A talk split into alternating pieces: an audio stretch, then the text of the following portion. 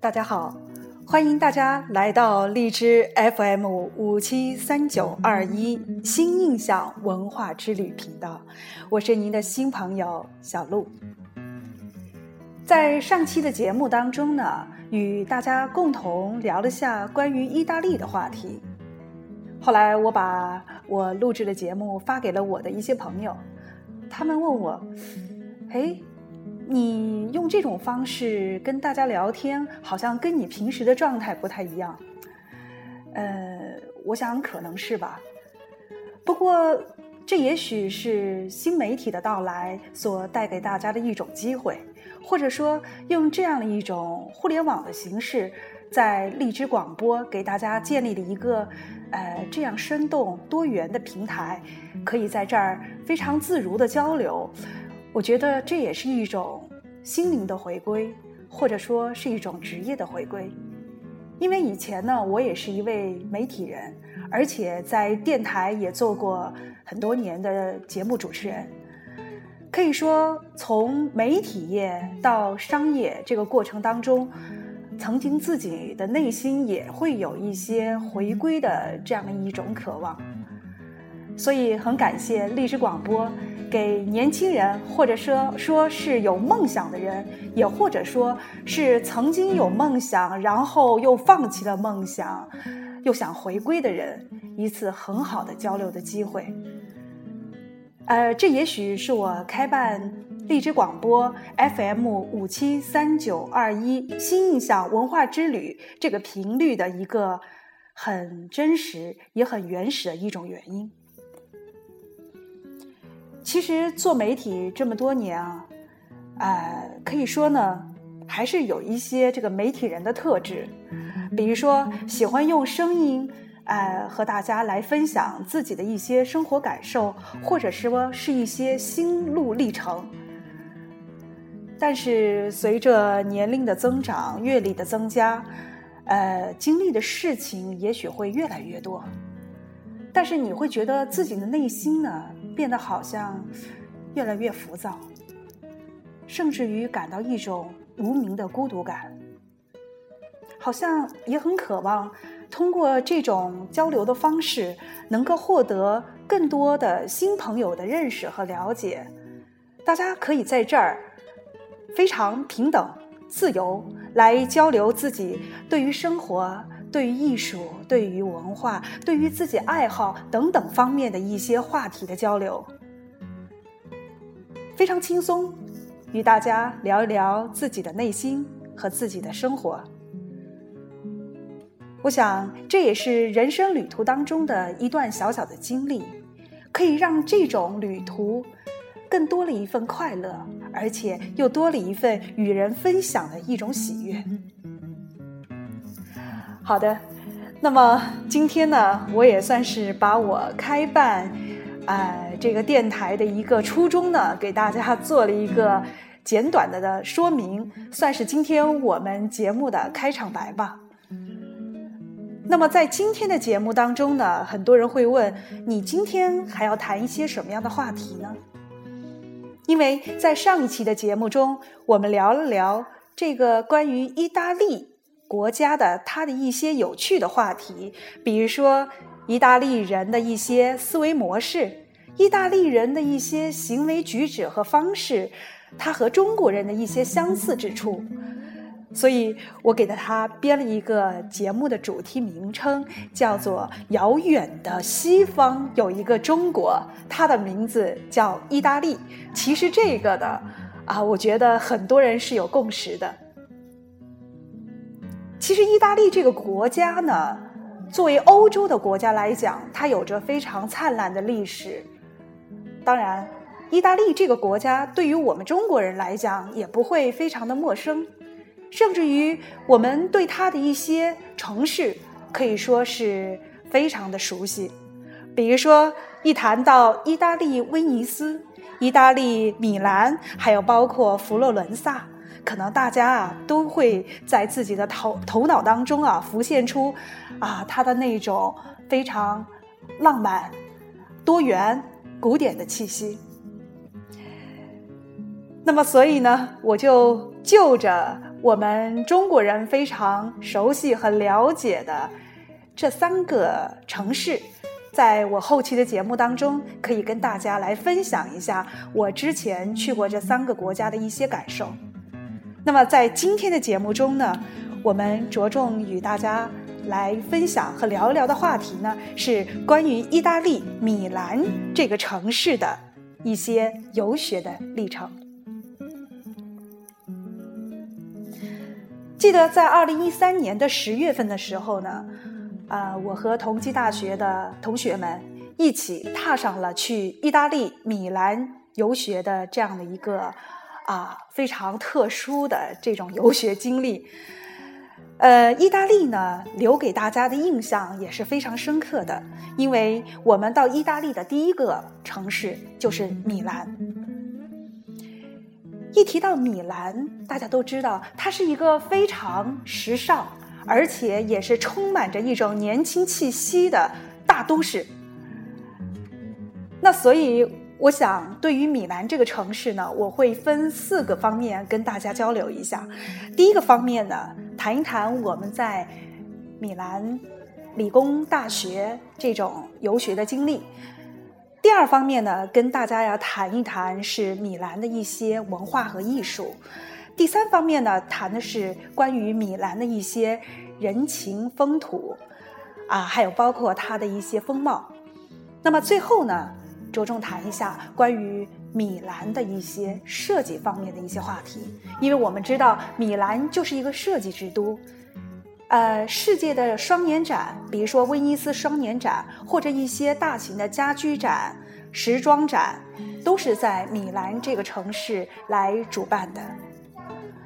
好，那我就从啊，关于我们二零一三年十月份，应该说是十月一十八号的那一天，啊，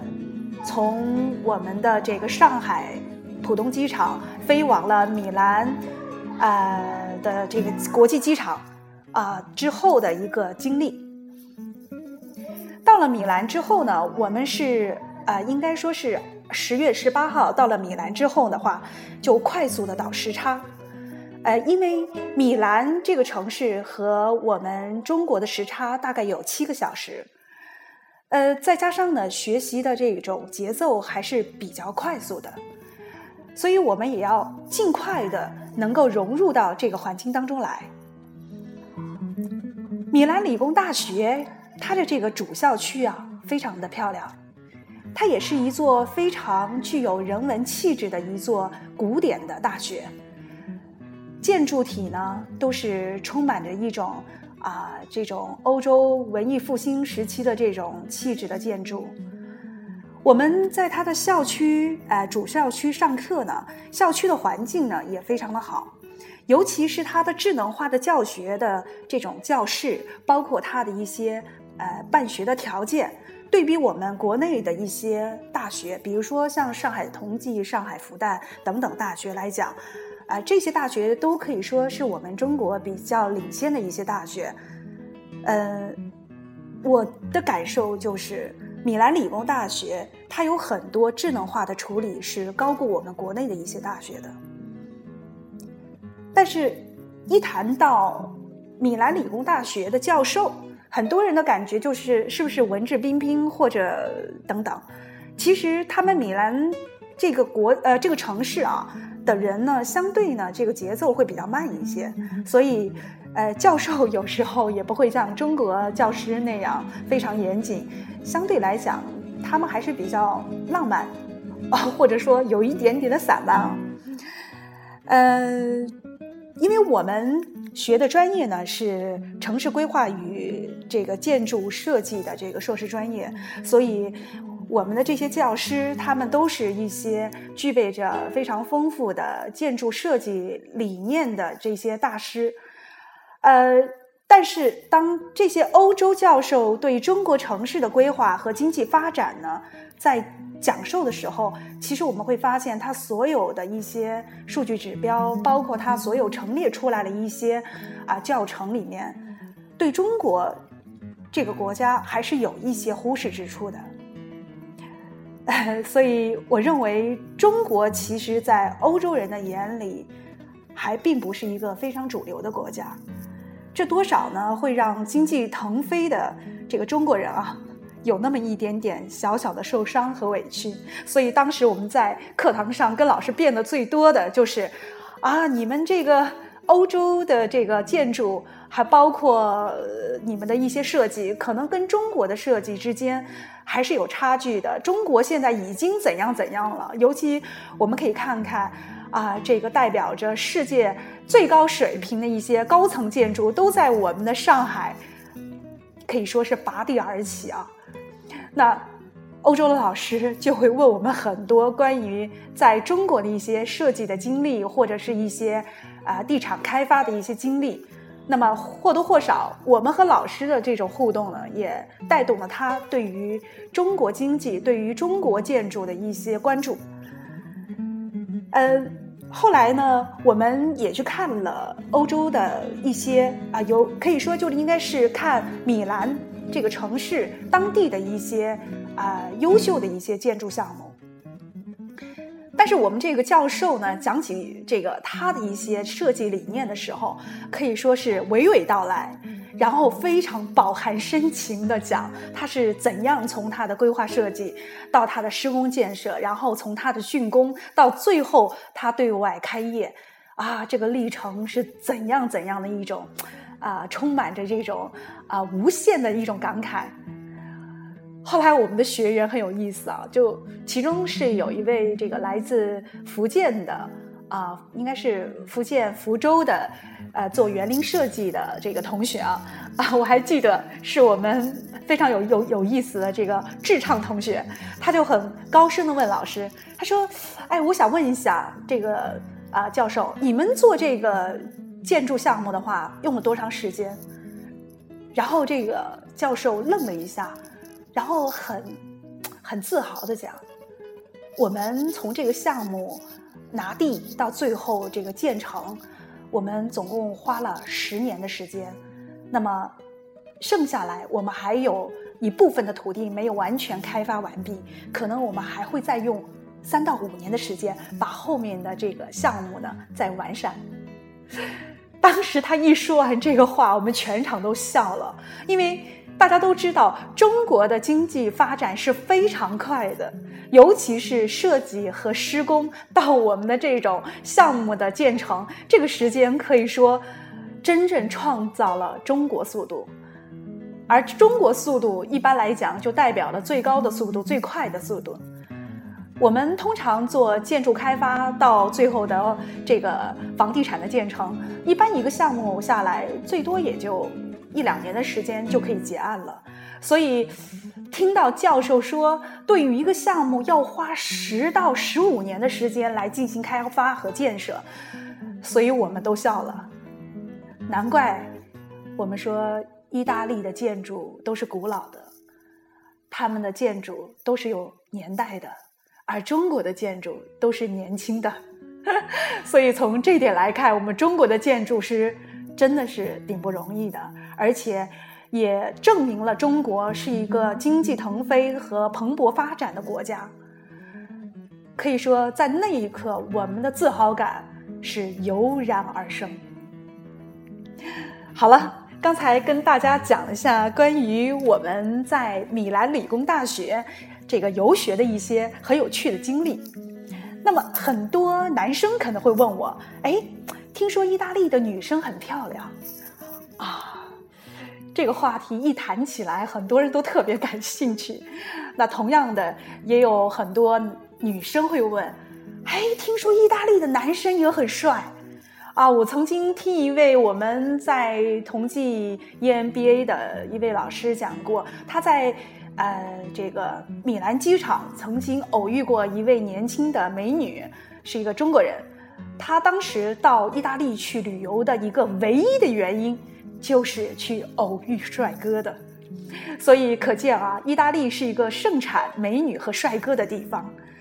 啊，所以这也就是为什么我们说，上帝耶稣的他的雕像，包括很多古典的一些艺术的一些这个造型，都是以意大利人作为模板的。所以很多人会心生感慨：上帝和美与意大利同在。的确是这样的。意大利米兰这个理工大学的这个饭堂啊，经常会聚集很多的一些帅哥靓女。我们中午呢，放学之后呢，啊，就会到这个呃校园里面的这个食堂去用餐，经常会碰见帅哥和美女，他们都很有礼貌的跟你打招呼，啊，你跟他聊一聊，简单的对对话，啊，你也会感觉到他们那种热情和那种身为意大利人的一种自豪感。当然，米兰的话呢，不光是说它有一些啊。这个人种上的一些优势啊，那同样的，米兰也是一个非常充满艺术气息，而且也是一个非常古老的城市。在这儿呢，我想简单推荐一个地方，就是在米兰城区里有一个非常大的一个城堡。这座城堡其实是很有年限的，它是呃米兰城区内最大的一个呃留下来的一种历史城堡，是叫做斯福尔扎古城堡。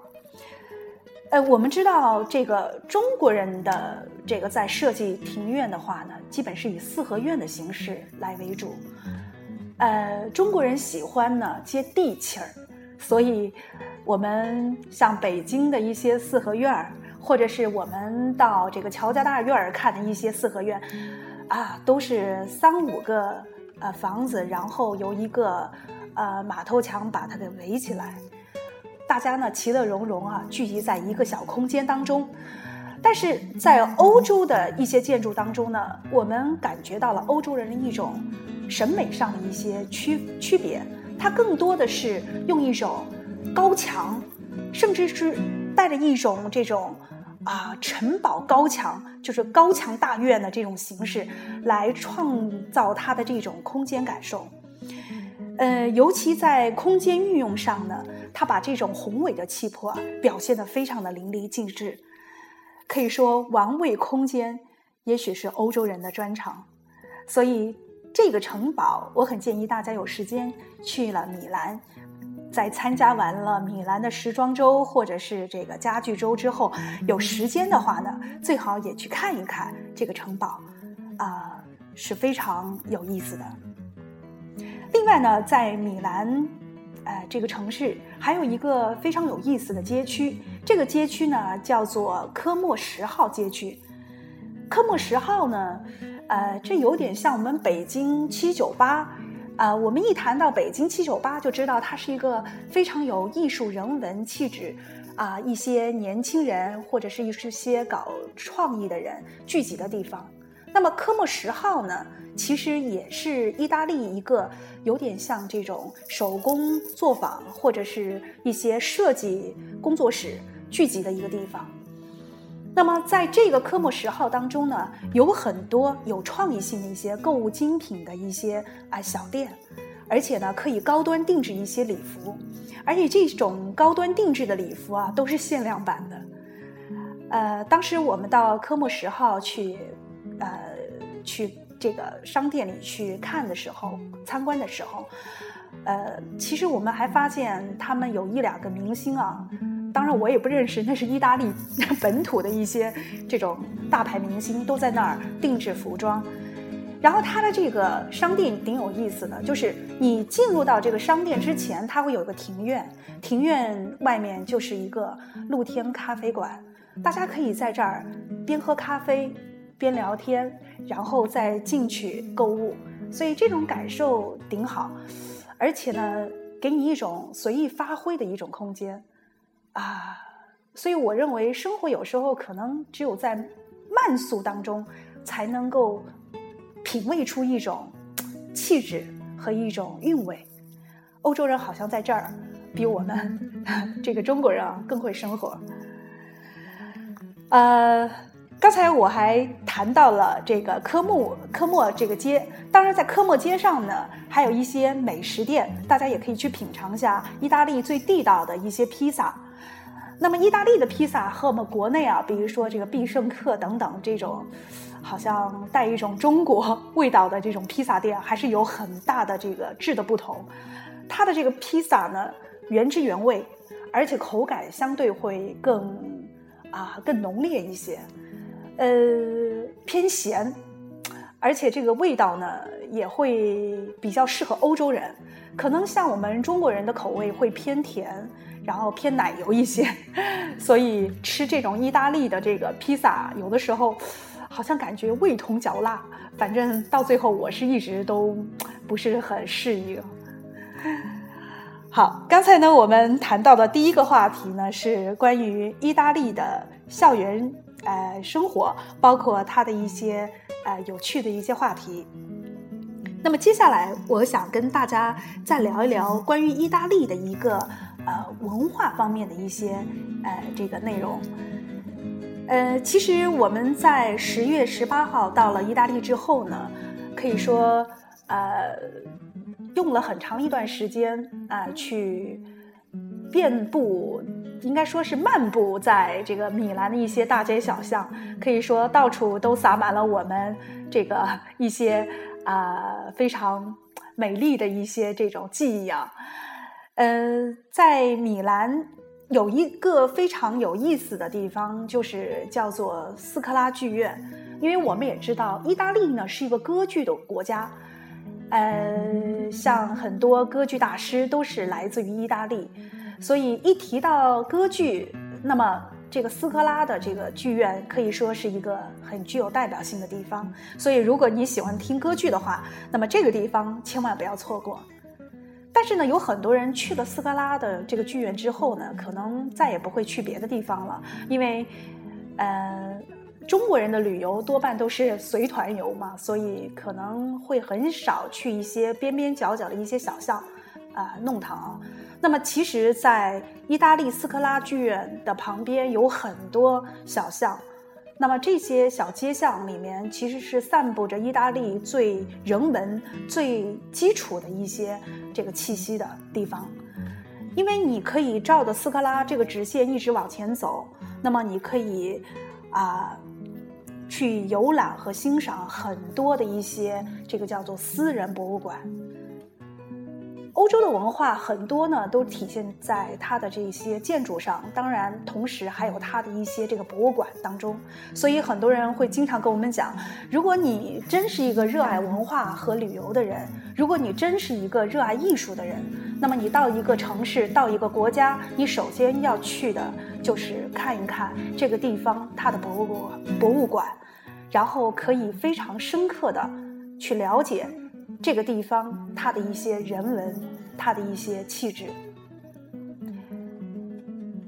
那么，在这些私人的博物馆当中啊，你可以去用心的慢慢去感受，里边有很多大学生，尤其是年轻的大学生，他们都会在这儿自编自导一些行为艺术的一些这个活动，啊，他也非常的热情的欢迎你给他合影，或者是参与到他们的这个活动当中来。啊，这种行为艺术的表现，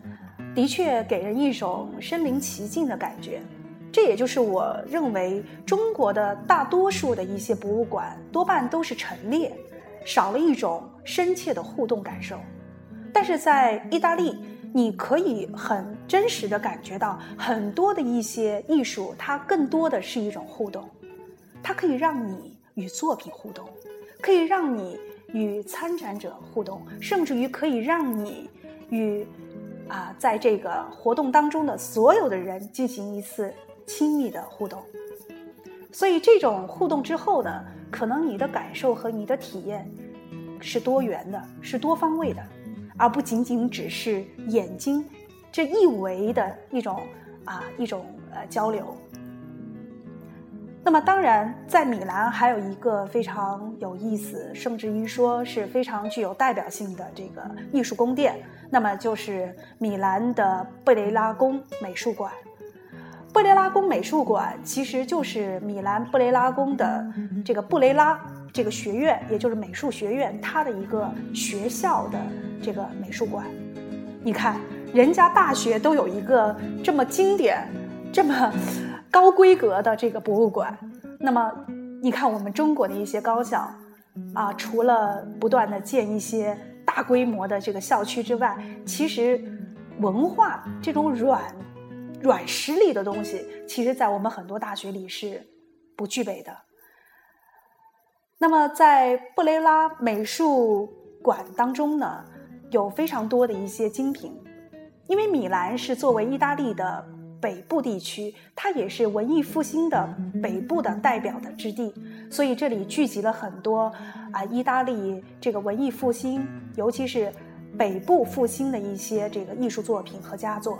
那么其中呢，会比较有名气的一些这个，比如像提香啊，还有包括。啊，像这个在意大利这个威尼斯这一块儿，它也是属于这个北部地区，啊，都会有一些很有名的一些作品。呃，在这个呃布雷拉美术馆当中呢，有非常多的一些这个大师级的一些啊艺术之作，比如说像拉斐尔的《圣母婚礼》，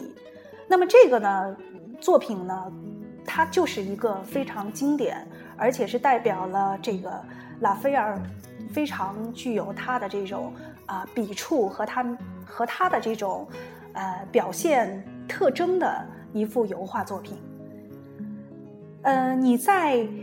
这个美术馆当中呢，可以非常清晰的与意大利北文艺复兴的不朽之作来一次亲密的接触。在里面参观两三个钟头呢，可能这个时间啊都不太够，因为你可以慢慢的去体会，慢慢的去感受。当然了，在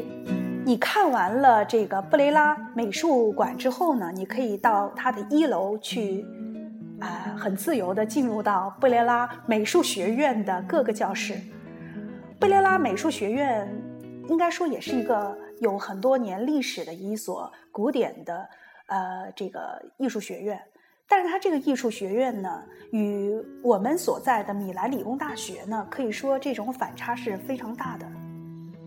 米兰理工大学是一种古典现代气息很浓郁的地方，但是贝雷拉美术馆呢，你可以看到它的这个教室都是非常随意的组合。而且呢，甚至于你会感到有一点破旧，啊，包括它的一些拱形的长廊，随意的摆放着一些雕塑、涂鸦之作啊，都显得很这个自由奔放，而且也很充满激情。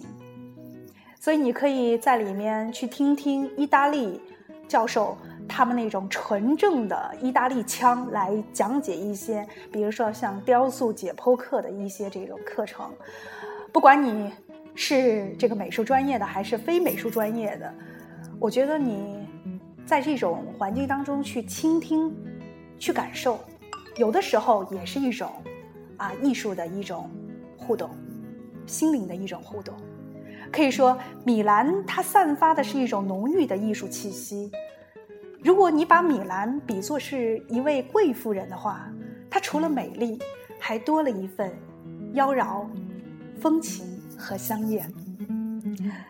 好，第二个话题我们已经刚刚结束了，就是关于意大利这个艺术方面的一些介绍。那么接下来的时间里当中呢，我想跟大家再来谈一谈意大利的风土人情。呃，可以说哈，在意大利米兰呢，这个来之前呢，我们是做了大量功课的，因为大家都知道，米兰是一个国际大都市。既然是国际大都市，它一定要配得上这“国际”二字吧，所以基础设施一定不会差。可是来了以后呢，我会发现，这个米兰呢。真是一座浪漫之城啊！当然，这个浪漫是指它的设施和它的生活节奏是又烂又慢。烂就是破烂的烂，慢就是节奏非常慢。比如说，它这个 WiFi 啊，经常是这个上不了网的。如果我们有两个人同时上这个 WiFi，可能这个宿舍里面就马上就就就跟不上了 这个节奏。呃，地铁呢也非常的老旧压抑，全然没有大都市的一种风范。你看，对比像北京、上海一些国内的地铁，那可真是叫一个寒酸呐。尤其是我们在地铁上，这个往来的车型的一些标识啊是非常不明确的。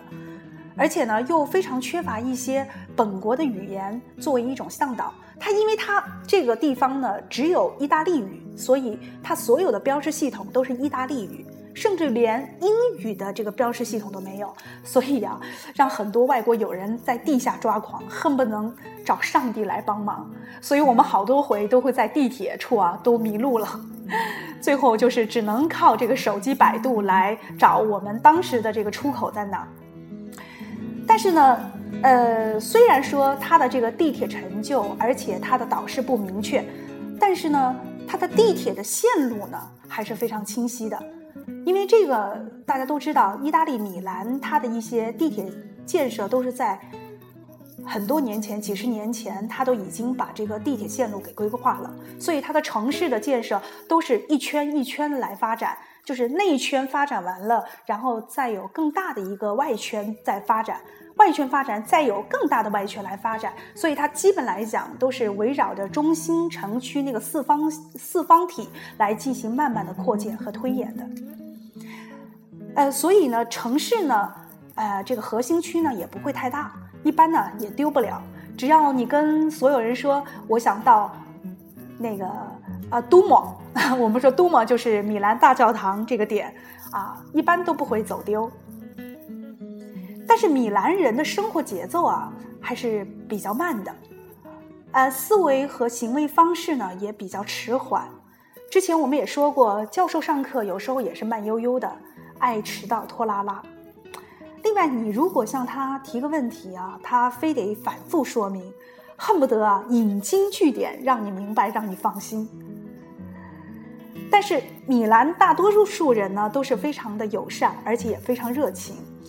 呃，如果陌生人问问路啊，或者拍照啊，他们一般都会非常热情的啊去来帮助你。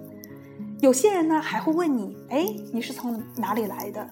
啊，聊聊天之后呢，好像马上就成为了好朋友，这种没有距离的感觉让人觉得非常的温暖。尤其是像我们这种啊刚刚到米兰的这种外地人、外国人，都会觉得米兰是一个啊很有包容的城市。另外呢，米兰这个城市呢，它也非常多元，因为在这儿有很多的人种，白人、黑人、黄种人啊，这个。包容性呢也非常强，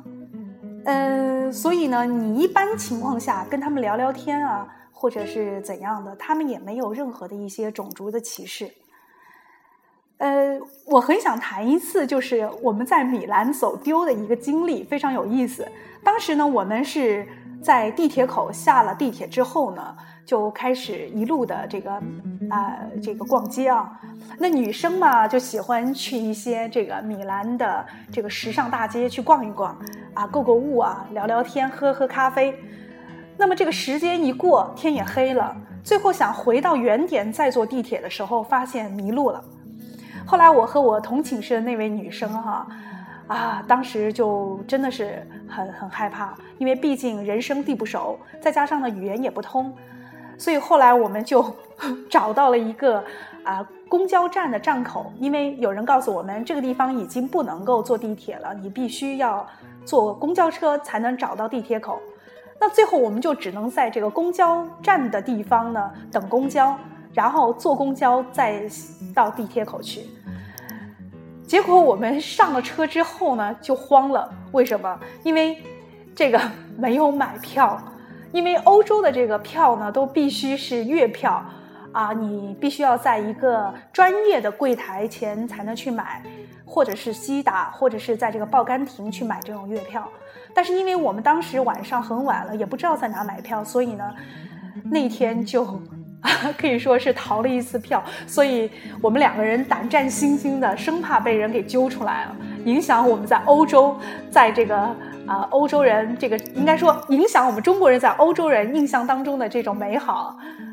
啊，那天可能是又下雨，天气又有点凉，所以呢，呃，让我们两个人呢，这个 胆战心惊的两个外国学生呢，呃，没有这个被查票，很幸运的就啊到了一我们去的这个地铁口。可以说这个经历呢，也告诉我们，就是说到欧洲的话呢，首先要做足功课，第二，作为女生不要到处乱跑。如果你真是要乱跑的话呢，首先要把这个位置啊弄明白，否则很容易丢人啊。好，那么，呃，在今天最后一个板块当中呢，就想跟大家再来谈一下关于米兰的设计，这是一个非常重要的话题，因为米兰是一个世界设计之都。有著名的三年展设计博物馆，还有像米兰知名的科莫十号，甚至呢还有一些像这个刚才我们说了，靠近贝雷布雷拉宫美术馆的艺术创意街区。可以说，米兰啊无处不在的去这个向我们传递着一种艺术，啊传递着它的创意。意大利呢本身就是欧洲文艺复兴的发源地。它的文化和历史呢，影响了整个欧洲。呃，比如说像那些带有一些浓烈色彩感和兼具一些优雅的艺术元素，可以说混合在他们生活当中的每一处。所以，意大利式的这种设计呢，非常注重色彩的搭配，因为他们已经脱离了生活必须这个。啊，品设计的一些范畴，所以你到意大利米兰之后，你会发现他们的很多工业设计的项目，包括它的一些呃这个设计的产品，它们的色彩都是非常的绚丽，而且呢非常扣人心弦，是因为他们在整个设计当中已经把功能性都已经啊比较弱化了。那么，所以呢，它所有的商品看上去啊都非常的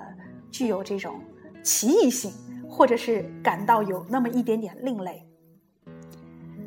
呃，或许我们可以分析啊，意大利的设计师或者他的艺术家追求的设计可能是那种纯设计或者是纯艺术，